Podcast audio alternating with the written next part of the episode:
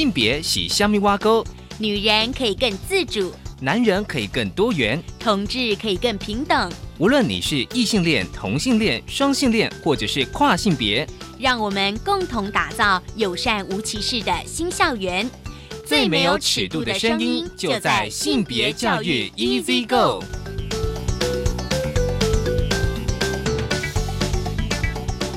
Hello，大家早安，欢迎收听教育电台性别平等一次一个我是文龙，不晓得这礼拜大家过得好吗？今天我们持续来看几则新闻。其实是关于性平教育，我们的节目单一直在关注性平教育。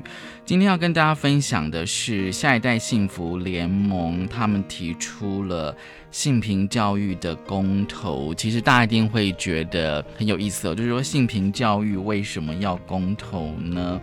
因为下一代幸福联盟觉得现在的一些教科书版本虽然讲到性平教育，但是会有带入同志教育，所以呢不太适合心智尚未成熟的国小学生，所以他们提出了公投。我们待会再大八卦跟大家分享今天的性别慢慢聊，我觉得蛮重要。今天我们在聊。劳基法跟性别跟女性的关系，很高兴我们邀请到妇女性质基金会开拓部主任林秀仪来跟我们谈这个议题。好，我们先进行性别大八卦。性别大八卦，今天的性别大八卦跟大家聊性平教育，这是下一代幸福联盟他们在一月三十一号。就开了一个记者会嘛，就是因为现在的国中国小性别教育的内容呢，避免未成年而少接受不适龄的性平教育，因此发起的公投。他们已经有三千多份的联署，而且会送到中选会。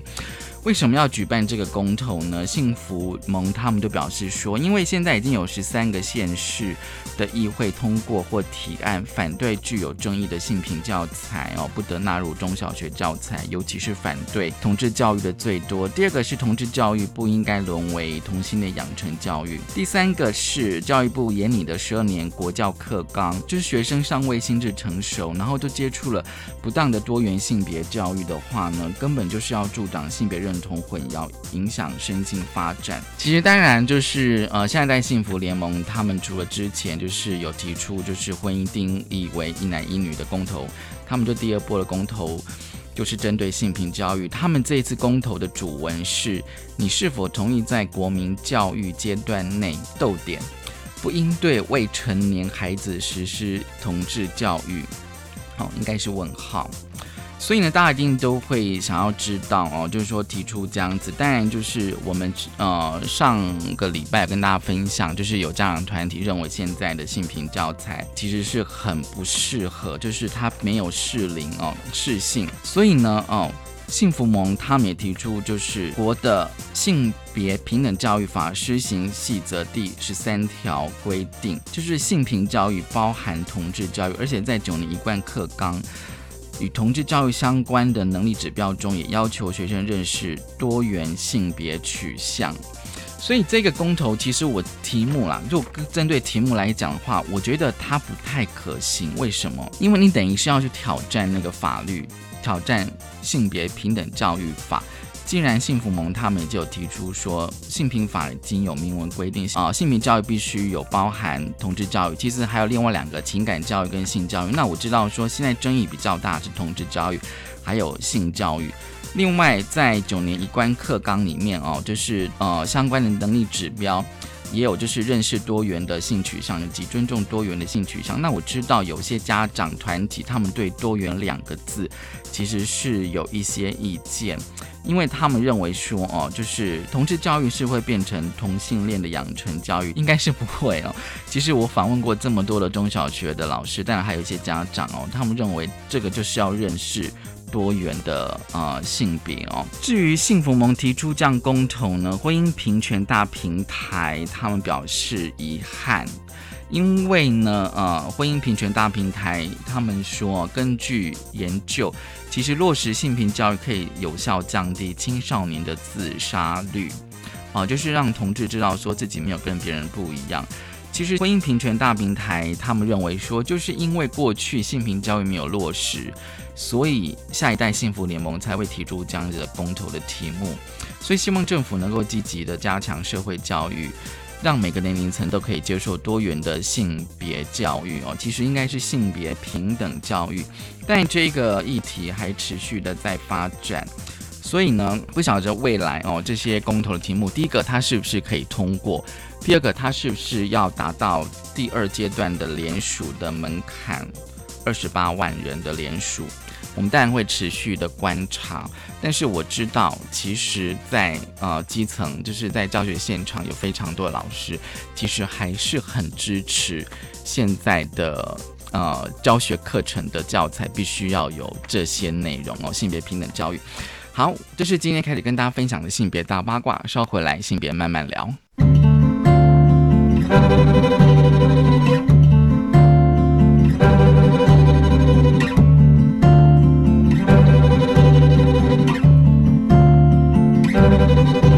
海呀海呀，海哟海呀，海耶嘿哟，海呀，海呀嘿哟呀，海呀。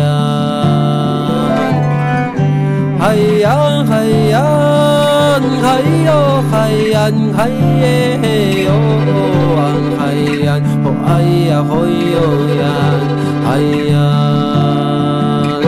哦哎呀，嘿哟呀，海洋，海洋，海，海哟，海洋呐，哦海洋，哦哎呀，嘿哟呀，海洋，海洋，海。海哟海呀那哦海呀，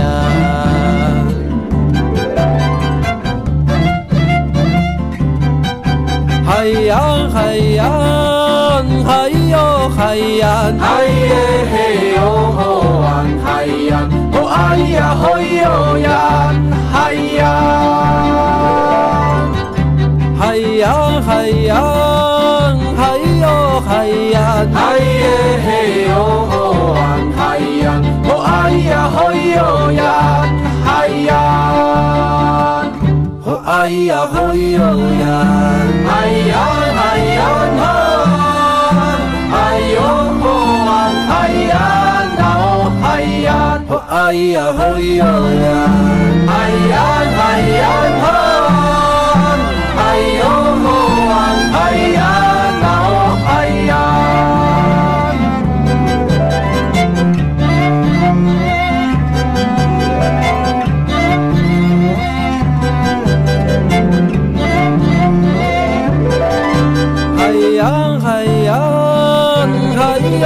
哎呀，哎耶嘿哟，海呀，哦哎呀嘿哟呀，哎呀，哎呀哎呀，哎哟哎呀，哎耶嘿哟，海呀，哦哎呀嘿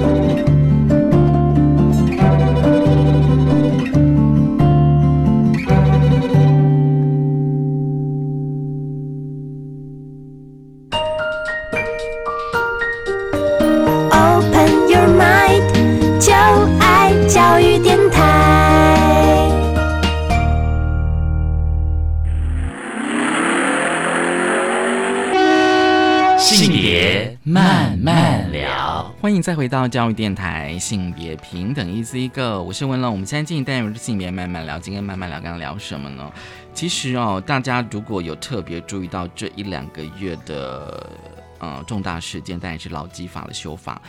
其实，在网络上啊，不管是在脸书或者是一些媒体，有非常多的讨论。可是大家一定会觉得很奇怪了，我们今天为什么要谈这个劳基法？其实我自己开始也是觉得有点纳闷。可是当你深入的去了解更多的话，你发现说，其实任何的法律的修法啊，我们可以应该更细致的看，就是为何这个劳基法跟性别，甚至跟女性有关哦。其实过去我们节目但有探讨，比如说呃性别与劳动啦，哦女性与工作这样子的议题哦。所以今天很高兴，我们邀请到了妇女心知基金会开拓部主任林秀仪，秀仪主任来跟我们聊。秀仪你好，文龙好，各位听众朋友大家好。其实我知道妇女新知这阵子非常非常关注呃劳基法修法哦。嗯，我觉得也许可以，秀仪你可以跟我们稍微呃讲一下，就是说为什么劳基法它跟性别是有关联的？其实劳基法的修法、啊，我觉得是跟所有人都有相关。所有人对，因为其实像我有一些朋友，他们就是看到我就是在劳基法修法这件事情上，就是很认真嘛，很认真对，在你还上街头这样子。对，然后他们就会问我说：“哎，可是我不是轮班的人啊，然后我甚至我现在的工作都非常的固定。那哦劳基法修、修二或修好，好像跟我都没关系，嗯因为我不是领最低薪资的人，哦我也不是时薪，那到底跟我有什么关系？可是我想讲的是，其实劳基法它是算是我们劳动的地板，对所有的劳动条件都要在地板以上。嗯哼，好，那当今天这个基本权益下降的时候，其实就会被影响。就是那个地板一直往下降，低对一直往层下陷。比如说你本来住在二楼，对对对，你现在可能要要住到 B one 了，然后你跟我说，哦哎、这跟住在二楼有什么不一样？你可能本来有休息有 view，现在没有了，空气也不好。对对对对所以其实这就是一个劳基法修二。那其实简单来讲，我觉得一劳基法修二，其实某个程度上，我们跟我们的老板、跟我们的雇主说的是，其实劳工你可以不用给他这么多。我觉得这是一个很基本的意涵。嗯。那过去其实我们在谈劳动的时候，我们也谈过嘛。其实以前在想一个工作者的时候，我们常常想的是一个男性的身体，对他不用休息，他没有月经，他不会痛，他哦不用回家接小孩或是怀孕，对。对，但是现在的劳基法修二，它其实是休息权的战争，就说，哎，我的休息是更少了。那简单来讲，你已经不是一个男性的身体，它是一个超人或机器人的身体，嗯就是你不用休息，时间到就断电，对，然后东该上班的时候你就上班。嗯那其实这样的修二会变成以后的雇主就会用这个标准去要求所有的劳工。嗯哼对那我觉得在这个里面，当然刚刚有讲到嘛，就说他事实上要求是一个不合理的、不合理、不把你当人的一个劳动状况。嗯那如果以台湾现行来讲，我们很多照顾责任还在女人身上，对对，那会变怎么样？今天虽然我们台湾其实有性别工作平等法，对。我们之前谈过很多次嘛，就是雇主不可以有怀孕歧视，不可以这个不给育儿好，然后这么多东西，对但是对雇主来讲，我其实可以告诉你的就是，如果你不听我的话，嗯。我可以找到别的劳动力替代你，因为别人比你更积极。秀仪，你讲到重点了，这也是我的以前工作经验。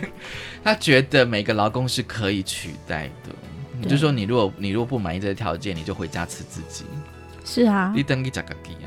对，而且其实有一个，就是最近快要到年底了嘛，大家可能都有一个感过受，叫做年考绩，对，叫做年终。对对，其实雇主他就会用所谓的工作表现去评估。那很多时候他的工作表现看的就是你可不可以配合公司加班，你可不可以把工作放在你的私人生活之前，为公司鞠躬尽瘁。嗯嗯，对所以其实如果雇主他认为说，哎，我就不用给劳工这么多的这个休息的时候，其实他就会反映在他的考绩或任用上。嗯那对于女人来讲，我可能就会变成是我平常在加班，好，就说我平常工时里面我得要加班，我才有办法让雇主觉得我是个认真的老公。嗯可是我下班回家绝对不是休息。其实像我，我很幸运啊，就是我们家的家务其实是我妈妈在做大部分的家务，可是还是妈妈在做啊。对对，她不会因为就是因为没有人做，她就自己做好。我们家没有那个家事小精灵哈，嗯所以其实我在想说，如果像我呃自己一个人住，或是如果我自己有家庭，嗯那这个就会变成是我可能下班八九点，然后我回家做家务，对，然后可能忙完就是一两点，然后才能够去睡觉，甚至我可能想要有一点点自己的时间都非常的困难。嗯所以其实，在过去在澳洲，他们有一个调查，就是说女人的那个能够加班的工时比男人少。嗯那这个报告出来的时候，其实很多人就会说，好，为什么女女性比较不耐于工作，还是比较没有毅力？其实不是，是因为女人大多数的家务还是在女人身上，对，所以她回家，她等于是她的工时要再往后加。那台湾的话，其实如果大家留意过，呃，台湾女性其实她一天的家务时间大概是三点六小时，也就是说，如果我上班八小时，我回家就要再做三点六，然后或如果我今天做到十二小时，那我几乎就不用睡觉，因为我就得要一直在做这些事。而且这些事情好像没有办法怎么讲替代耶。比如这三点六小时，我我到底要怎么去处理这三点六小时这样子？嗯，那有的人就会说，哎、可是我们家可能不是我在上班啊，是我的先生在上班。对可是你要想的是，我们一直在说家务分工啊，对，你分工要那个人有时间啊。如果他、哦、没错，对如果他加班，然后他回来的时间是晚上十点，你说我们从现在开始来做家务吗？大概不可能。太累了，对，所以这个家务分工几乎就会变成是在家那个人就做更多，嗯因为他没有办法分工。其实台湾的这些老板或雇主常说啊，加班就是给你赚更多的钱。可是只如果你去细算那个加班费，几乎是拿不到多少钱。嗯那加上这一波休二有一个就是加班换补休，只要劳工同意嘛，是一比一的补休。我相信很多人跟我一样啊这其实，是不合理的。对，就是我们其实在算这个加班换补休的时候，嗯有多少人补休全部休完的？除非强制，对，但是很多人，其实我很多朋友，他们自己是在比如说呃 IT 业啊，或是其他业界工作，嗯他们就直接跟我说，他补休不敢休完啊，因为有考绩在后头等。就说明明是你的权益，可是你没办法去使用。对，他说甚至他们会比赛，就比是赛对比赛谁最乖，然后休假休最少，去取悦老板。会有这种比赛吗这？个职场里面需要竞争，比如说你考虑到你后面的升迁，对对，你考虑到你可能要有更好的待遇，或是老板喜不喜欢你，嗯其实这些都会影响到我们在职场里面的工作时间表现跟休息。嗯所以这是为什么我我一开始会说劳基法的下修，其实对所有人都非常的不利。嗯哼，嗯，而且我觉得就是说，就像刚你提的，就是说，好像会变成许多老公他整个的生活就只有工作，可是家庭这一块，因为工时延长，所以他可能在家庭在经营的这一块，不管是你要照顾好了，或者说你要跟小孩子相处，嗯，我觉得那个时间是不是一定会缩短？对，其实我觉得这个部分就是过去在修法的时候，就是薪资不断在提嘛，嗯就是说你这个绝对不是一个加班费的问题。嗯，其实你是一个整体休息，或是我们如果要考量到台湾的少子化，对，你要鼓励大家生小孩，对，我觉得不是钱呢、是你要有时间生小孩。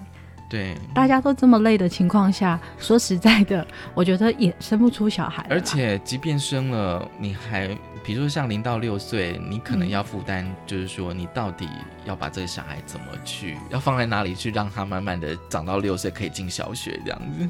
对，其实如果说呃，我记得这次的那个修法里面有一个部分，就是一直在讲说，呃，雇主不是坏人，我们可以透过劳资协商，对，然后让劳工不要这么的辛苦。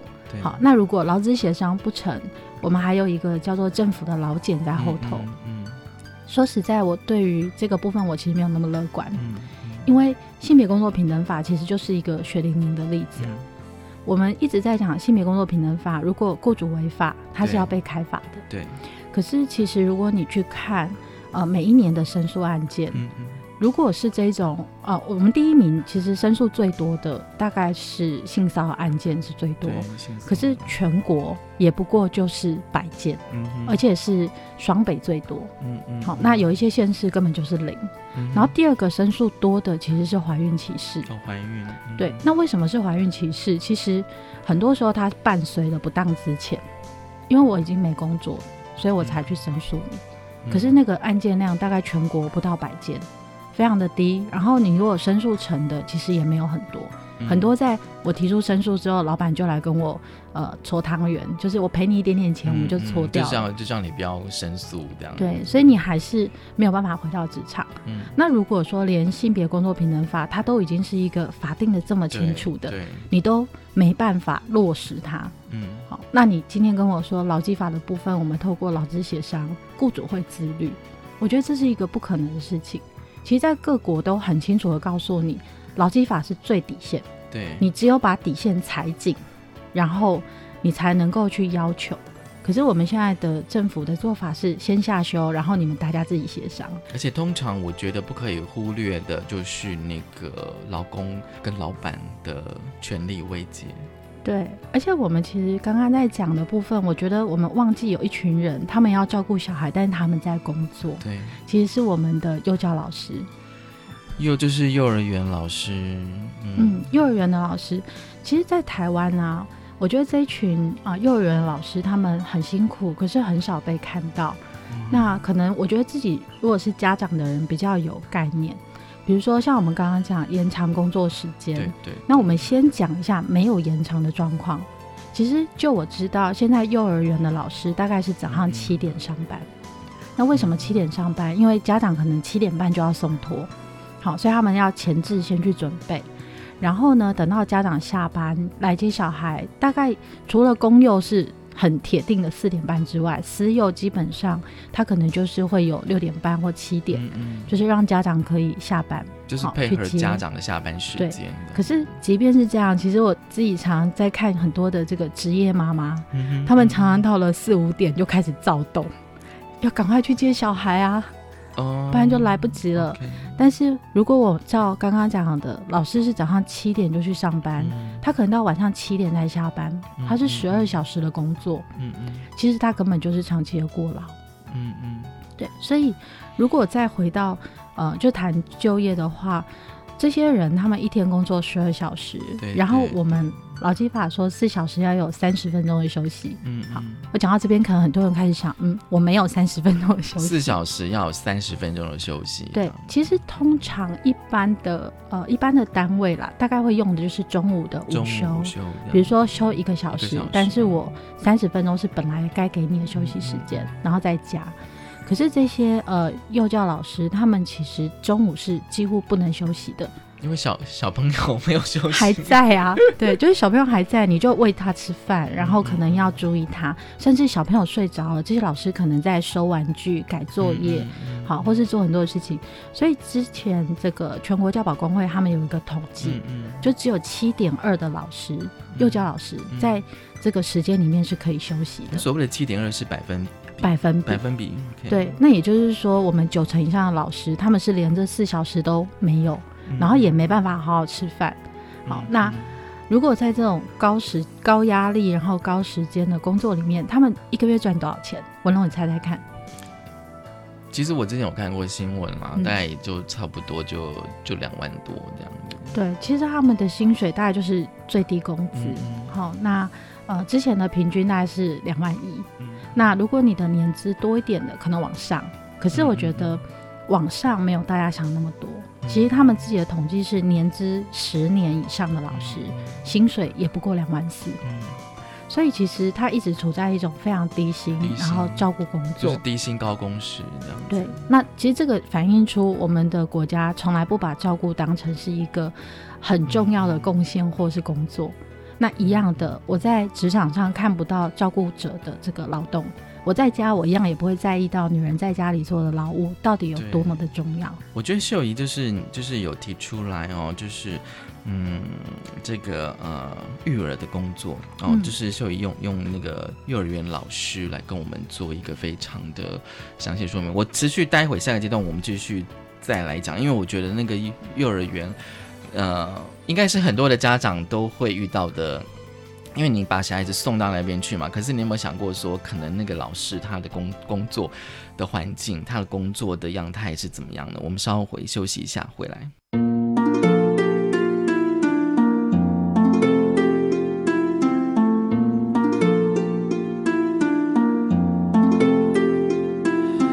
乌阿弥哈那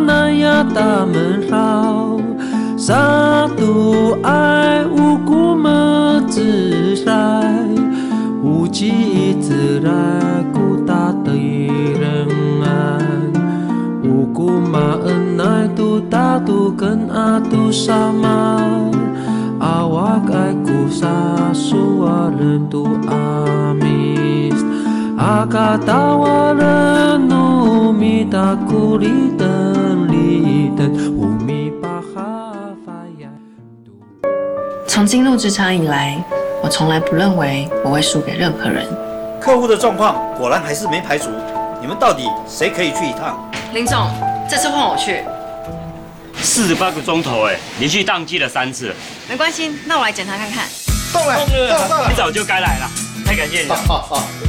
恭喜你，两个礼。我做到了，那么你呢？打破框架，勇往直前。以上为行政院广告。听说你小孩英语越来越酷哦，是跟谁学的？我看他天天上 Cool English 英语线上学习平台，网站内容有听力、口说、呃阅读、写作，还有会考试题哦。上网就可以学习啊，啊，这样可以省下通勤时间耶。要不要花钱啊？内容全部免费，而且里面有动画、游戏引导，看起来很有趣哦。教育部国教署酷英网站，让你学习英文 so easy。大家好，我是戴爱玲。你一定见过那些穿梭在巷路街道、拉着沉重推车，沿路寻找可以卖钱的纸箱、保特瓶、拾荒长者的背影。全台第一家服务清寒拾荒长辈的社福团体——老人福利关怀协会，在此呢邀请您伸出援手，爱心专线零二二五七八七七三九二五七八七七三九，或搜寻把回收拿给阿公阿妈哦。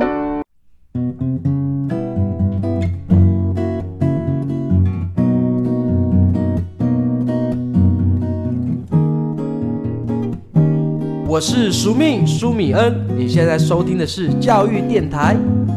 Open your mind，就爱教育电台。Your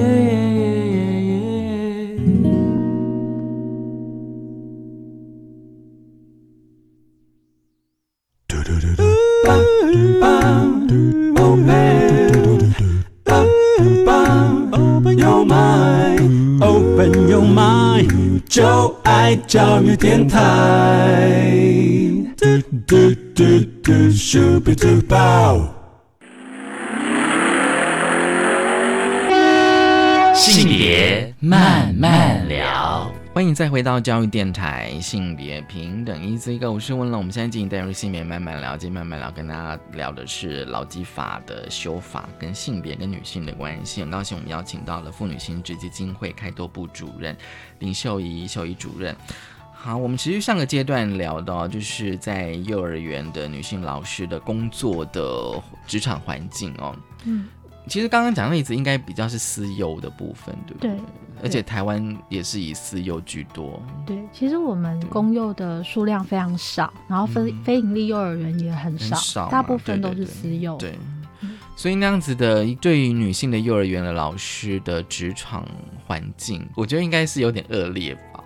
恶劣。其实我觉得我们讲数据，大家可能蛮难想象一个就是幼教老师他的一天。那我讲一个实际的例子。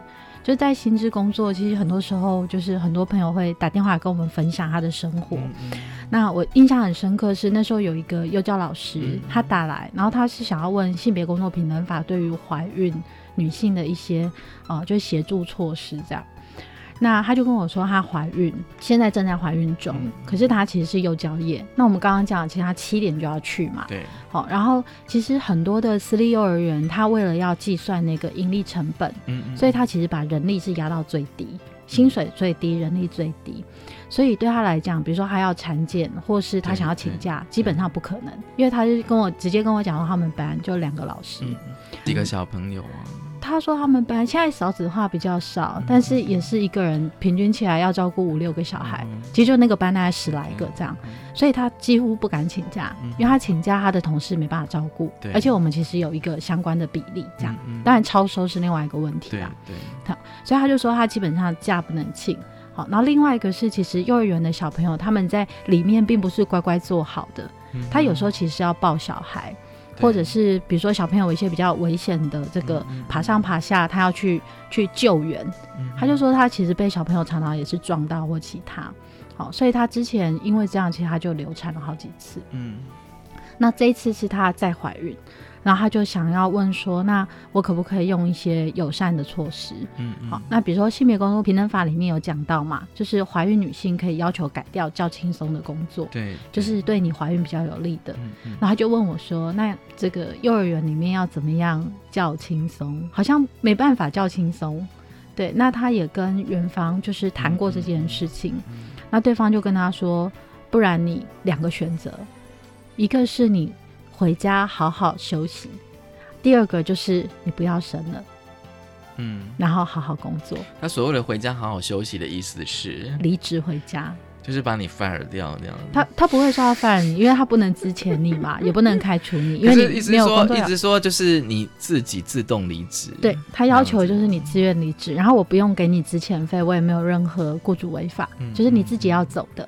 好，他说我顶多就是给你包一个小红包这样。对对对，那另外一种就是就是很残忍的说，不然你就是工作跟怀孕不能兼得嘛，不然你不要生嘛，嗯就是你不要生自己的小孩，你还照顾别人的小孩。嗯其实这样的事情，那时候我听，我觉得非常难过。嗯，好，那你说这些人他们会不会因为劳基法的部分上街头？其实他不会，嗯可是他也的确会去想说，如果没有休二之前，我的工作环境就长这样，对，那我以后怎么办呢？工时再延长，更血汗，对啊，没有最血汗，只有更血汗，只有更血汗。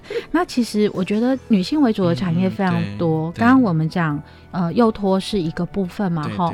那其实还有一个产业，其实叫做护理界。哦，护理。嗯对，护理人员当然现在有男护生，但是呃还是以女性居多对。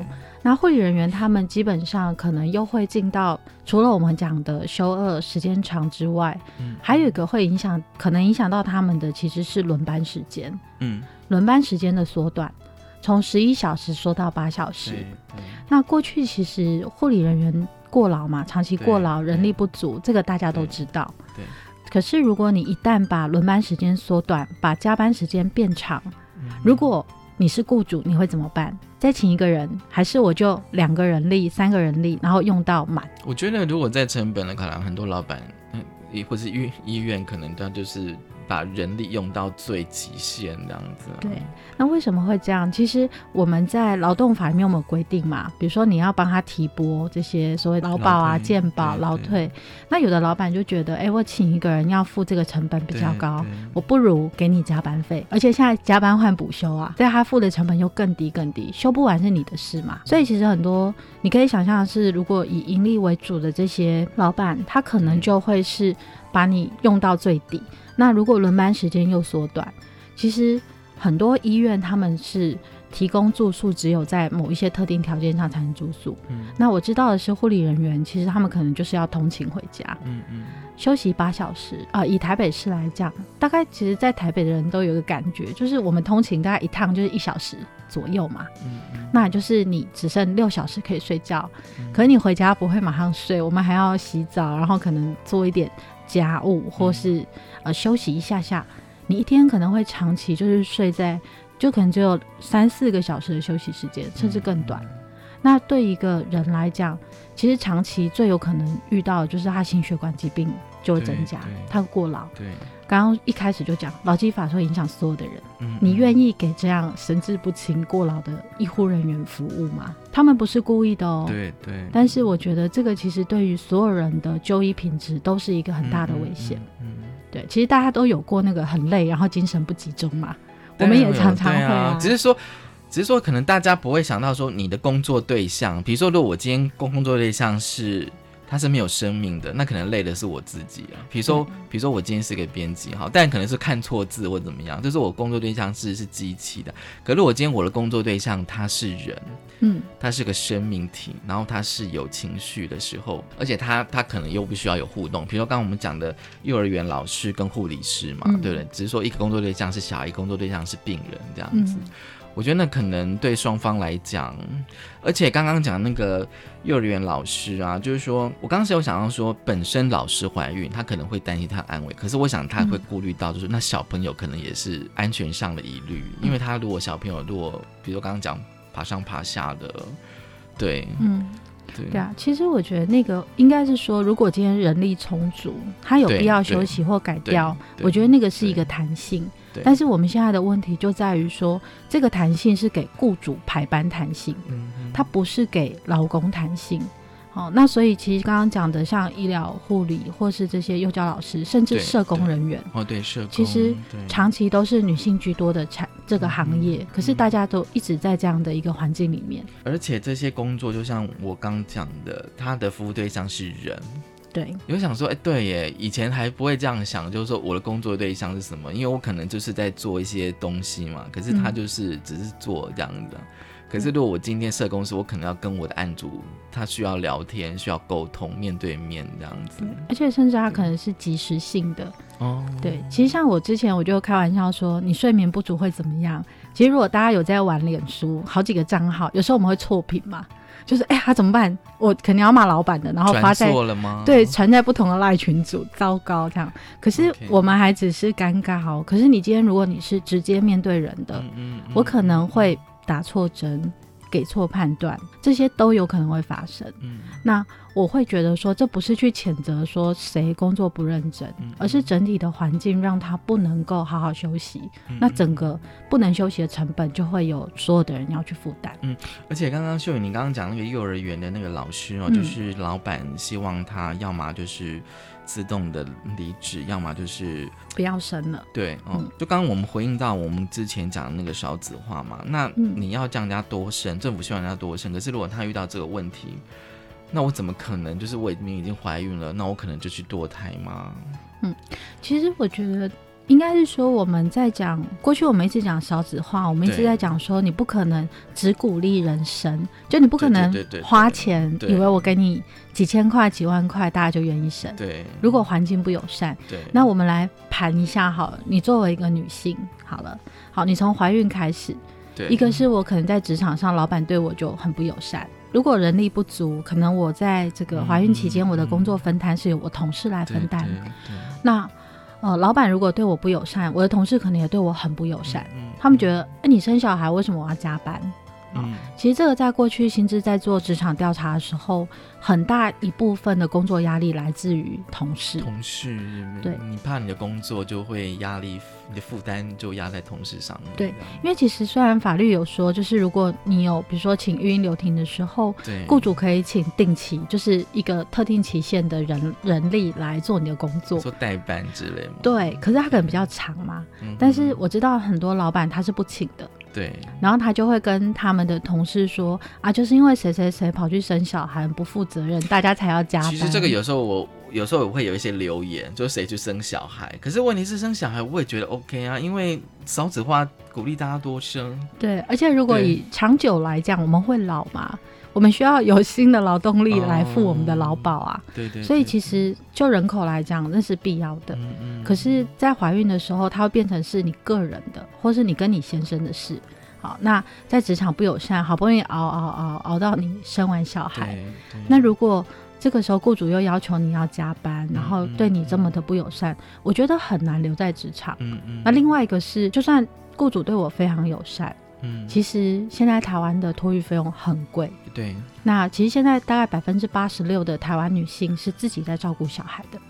我们刚刚的自己照顾是就是说，我们其实现在的呃，就是根据这个内政部的统计，我们的公托比只有百分之五点七，然后社区保姆大概是呃百分之七点五嗯九，大概就七点六，那剩下百分之八十六或八十七的人，他们能够做的一个就是送私托，对，那第二个没办法送私托的，他可能就会是请阿妈来照顾，嗯哼，对。就长辈了。对，其实我们现在看社区很多都是阿妈在带孙呢。嗯好，那另外一种就是，好吧，那我们总要有一个人，如果是双薪家庭，要有一个人回家带小孩。对对，那大部分经济考量的时候，他就会让薪水比较低的人低的人去回家去带。对，然后看起来很平等啊，因为薪水低的。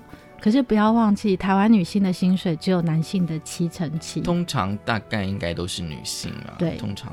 因为女性的薪资大概是两到三万最嗯多，男性大概是四到六万，所以如果以这个经济上来讲的话，很多时候会变成是女人要辞职回家，对，然后再加上我们对于母职有非常高、非常崇高的期待。你讲到母职，那我难道我们对父职比较没有要求这样子？台湾传统社会对父职的要求就是你有赚钱，没有赚钱回家就可以了，这样子。对，那所以其实，在这样的情况下，你可以想象的是，他可能就是得要离职。嗯哼，好，因为我们刚刚说女人赚两到三万嘛，对。可是如果你光是送一个日托，在台北市八到十小时，一个月就要两万二到两万三，然后还不加上给这个保姆的三节奖金或其他。那如果以这么高的成本来讲，很多人的确，他就是会辞职回家。嗯，所以你看哦，如果以一个人生的成本来讲，对，我要负担的成本是前端不友善，之后我要自己回家，然后再加上我老了以后，因为我一直不断的离开劳动市场，对对，我的劳保年资很少，国保非常少，那我老了之后，我只能靠我老公养我或小孩养我。嗯嗯，那他们不养我呢，我怎么办？政府养我吧，政府政府给你就是一个月三千块四千块的国宝啊，OK，那那就活不下去嘛。所以其实如果我自己身为女性，我觉得你光是考虑这个人生之后。做不生小孩的决定，我觉得是理性考量。你觉得？你觉得保？你觉得会比较风险比较低，是不是？是啊，因为至少我留在职场，当然就说劳保没有很多，那但是我一直在职场工作，我很有可能我就是还是有一点点钱可以养老嘛，虽然可能不够，可是这比起我要生小孩来讲，这个自我发展部分好像就就没有了。也许可能会，我我其实我们像台湾很多的女女性，因为因因为我们前阵就在探讨那个呃女性的劳动参与率嘛，都有时就是在那个生育年龄会下降嘛，对，那有些人可能他就没办法再回到职场，嗯，那就像刚刚李秀宇讲说，这样子可能又会牵扯到他的一些，比如说可能劳保跟国保，就是未来他在年老的时候这样子。对，这个好像就是说，其其实我最近都有在想一个议题，把它拉长，就是时间给它拉长来看。就是你你当下当然现在是很火热在讨论，可是如果拉长个十年二十年，不管你往前跟往后，你会发现那个内涵好像有点不太一样。你想说你现在拼命的工作，可是如果等到你退休的时候，你可能只拿到一点点的钱，比如说劳保跟对，你就会觉得说好像。我觉得有时候会有点感慨，我不知道，就是我自己的感觉这样。好，下个阶段哦，我想请秀仪来跟我们聊一个哦，我觉得其实是有个概念叫弹性工时。嗯，我觉得这个非常重要。什么是弹性工时？稍后我们回来。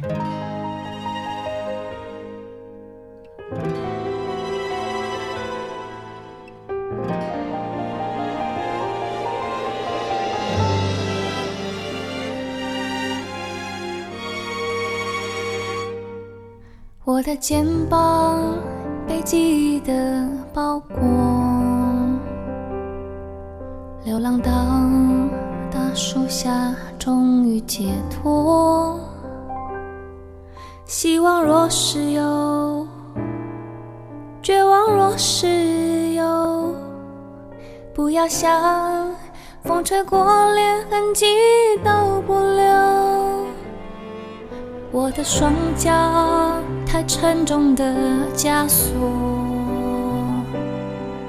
越不过曾经犯的每个错。希望若是有，绝望若是有，怎么会换不回最初的承诺？撑住我。落叶离开后，回头，撑住我止不住的坠落，撑住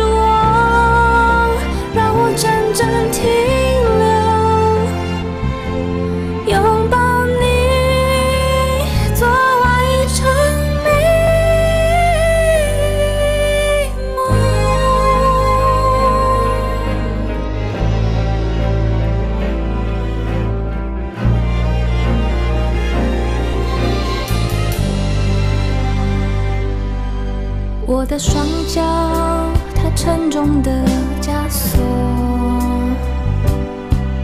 越不过曾经犯的每个错，希望若是有绝望，若是有，怎么会换不回最初的承诺？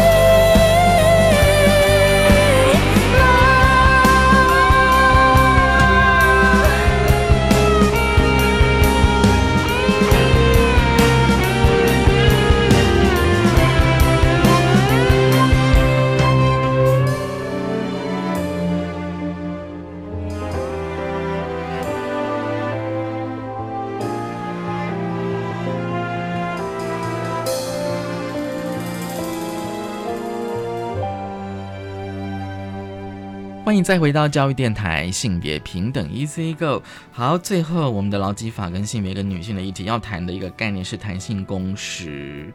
好，秀仪，什么是弹性工时呢？好，其实弹性工时这个也不是新的议题了。其实过去大概很多人都在谈，就说你如果让要让女性能够兼顾工作跟家庭，对对对其实工作就要有弹性。对那时候就谈过要做弹性工时，然后政府其实也不止一次在谈的是说想要开放就是部分工时或其他更有弹性的工作。可是我呃，我觉得这件事情常常被搞混，就是说在国外他们谈的弹性工时是搭配呃总工时的下降。也就是说，它的前提要是先下降总工时。嗯，那除了下降总工时之外不够嘛？比如说，我可能这个育儿的女性，那我可能有时候我需要是透过科技，我不见得要出现在办公室，我可以在家工作。对，然后，或者是说我可能工作时间可以比我们法定的再缩短一点。比如说，有的国家它是六小时或七小时，对我可能希望我可以缩短到五小时。对，但是在这个前提下，必须有几个要件，一个是劳工发动，嗯就说劳工去要求雇主。我要弹性工时，而不是雇主去跟老公说，哦、因为我工作需要弹性，所以你配合我。然后第二个是，当我用弹性工时的时候，我的劳动呃这些所谓的福利不能下降，嗯。比如说你的劳保、你的这些劳退，对。好，甚至给的这些价别等等，都不能够因为我是弹性工时就没有这些价别。对。对。那我觉得这个这个是前提。如果你跟台湾现在讲部分工时算起来的话，部分工时很多时候它其实，呃，我讲的比较白话，就是你从全职变成 part time。嗯，我从一个拿月薪，然后有这些福利措施的人，变成一个小时一百四十块嗯领部分薪资的人，然后其他劳动保障可能都放弃。所以在台湾讲的部分工时比较是兼职对的工作，对，那所以其实你可以看的是说，政策在主打，它谈的都是一个是照顾幼儿的女性，你一天只要工作两三小时，或者你是二度就业的女性，好，但是其实这个的背后藏的就是你劳动条件就会变少。那如果今天我是一个服务业的雇主，坦白说，我们是说一天八小时，没有说要连续八小时。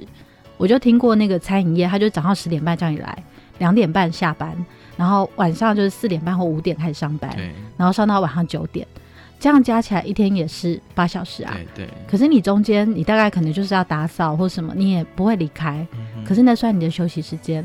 那如果今天当这个部分工时可以在妥善运用的时嗯候，我也可以把它拆成两个四小时的班，甚至拆得更细。嗯那你对于这个去工作的人来讲，我可能没有劳基法那些所谓的基础保障，没有劳退，没有这些价别，嗯。好，甚至是病假也都非常的少。可是雇主的成本是最低的，嗯嗯因为我就不用再去给付那么多的雇主责任。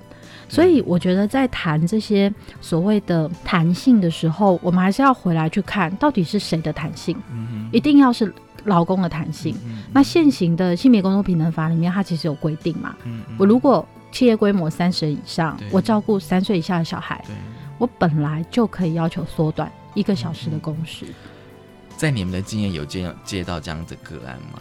有，其实他会打电话来问，就说那我可不可以，比如说五点半下班，我可不可以四点半下班？对，然后我的工作，因为我偏少一个小时嘛，我愿意让老板扣薪，扣一个小时，对，就是不给薪嘛，不给你薪嗯水，但是不能倒扣哦。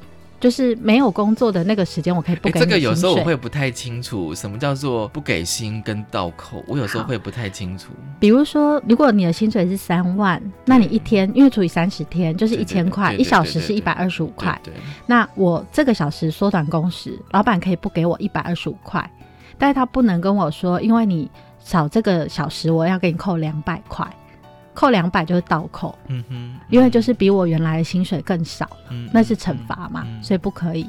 对，那所以其实如果依法的话，我本来就可以请求，而且雇主不能拒绝。哦，对啊，对对。但是呢，事实上在台湾，即便你跟雇主提了，有时候雇主就直接拒绝，或者他就叫你走路。这可个就是如果他拒绝，就他违法。对，可是这又回到我们一开始讲的、啊，去申诉的人非常非常的少啊。然后你要等劳检，其实更难，等所不到。以劳资无法协商，老板通常叫就叫你回家吃自己。我觉得劳资协商，除非除非劳工已经强大到，就是说我真的可以用罢工或用其他方式让老板觉得说就是我有一个法律的管道来保障我的权利。对，甚至我可以要求你法律之上，你一定要给我。其实像其他国家的大罢工就是类似的状况啊，我就是在基础法律以上，我要求雇主要能够提供给我。可是我觉得台湾现在大家会把罢工或是这种要求劳动条件的人视成，就是你好像就是很计较，然后你都不共体时间，你就是一个 trouble maker。其实这个想法要改变。就是基本权，而且这明明是法律有明文规定的，就是刚刚夏呃秀仪秀呃所讲的三十人以上的公司，其实就是说，如果你有那个养啊这样就是未满三岁子女，其实是可以要跟雇主要求减少工作一小时，对样，子或者甚至你可以调整工作时间，时间嘛其实早一点来。或者是晚一点来，其实那个是可以跟雇主协商。当然，这个弹性就要看你原来公司的工作时间嗯到底怎么样分配。那这个其实就是跟我们讲的、啊，你当雇主给予比较多的弹性，才能够支持劳工。嗯对，那所以这个会是劳工我需要的时候，我去跟雇主请求发动，而不是工，而不是雇主为了我自己营运需求，我去要求劳工配合我。好，所以我觉得接下来会是休息权战争，一定会继续打。我们很快会看到是弹性工时的战争。那大家也可以留意一下，这到底是对谁有利？通常应该是老板吧。我想是吧？因为我觉得哦，就是以前我们在讲呃呃，比如说女性与工作这一题的时候，我们都忽略掉，就是其实我觉得男性也是，我觉得人都是啦，就是说。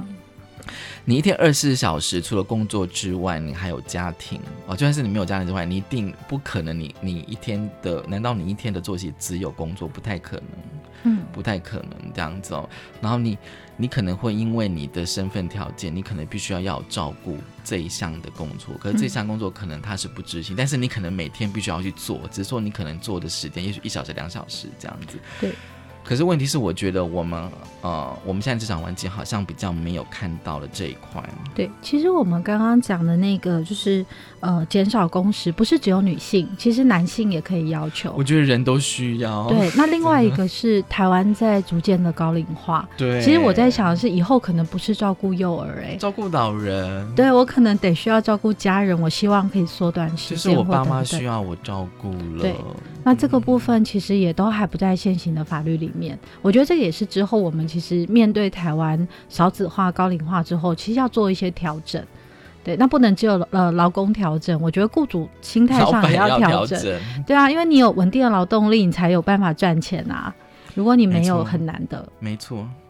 今天非常高兴秀仪来跟我们聊哦，聊这个劳基法修恶以及跟女性的议题、性别议题。其实我觉得这议题可以持续的在深化哦，因为过去我们谈好像只针对劳基法或者针对法律来谈，可是如果当它跟性别跟女性的议题扣连在一起的时候，其实还有像少子化以及育儿、托幼这议题的话，全部都绑在一起。嗯，就它是交织的啦，它是错综复杂的。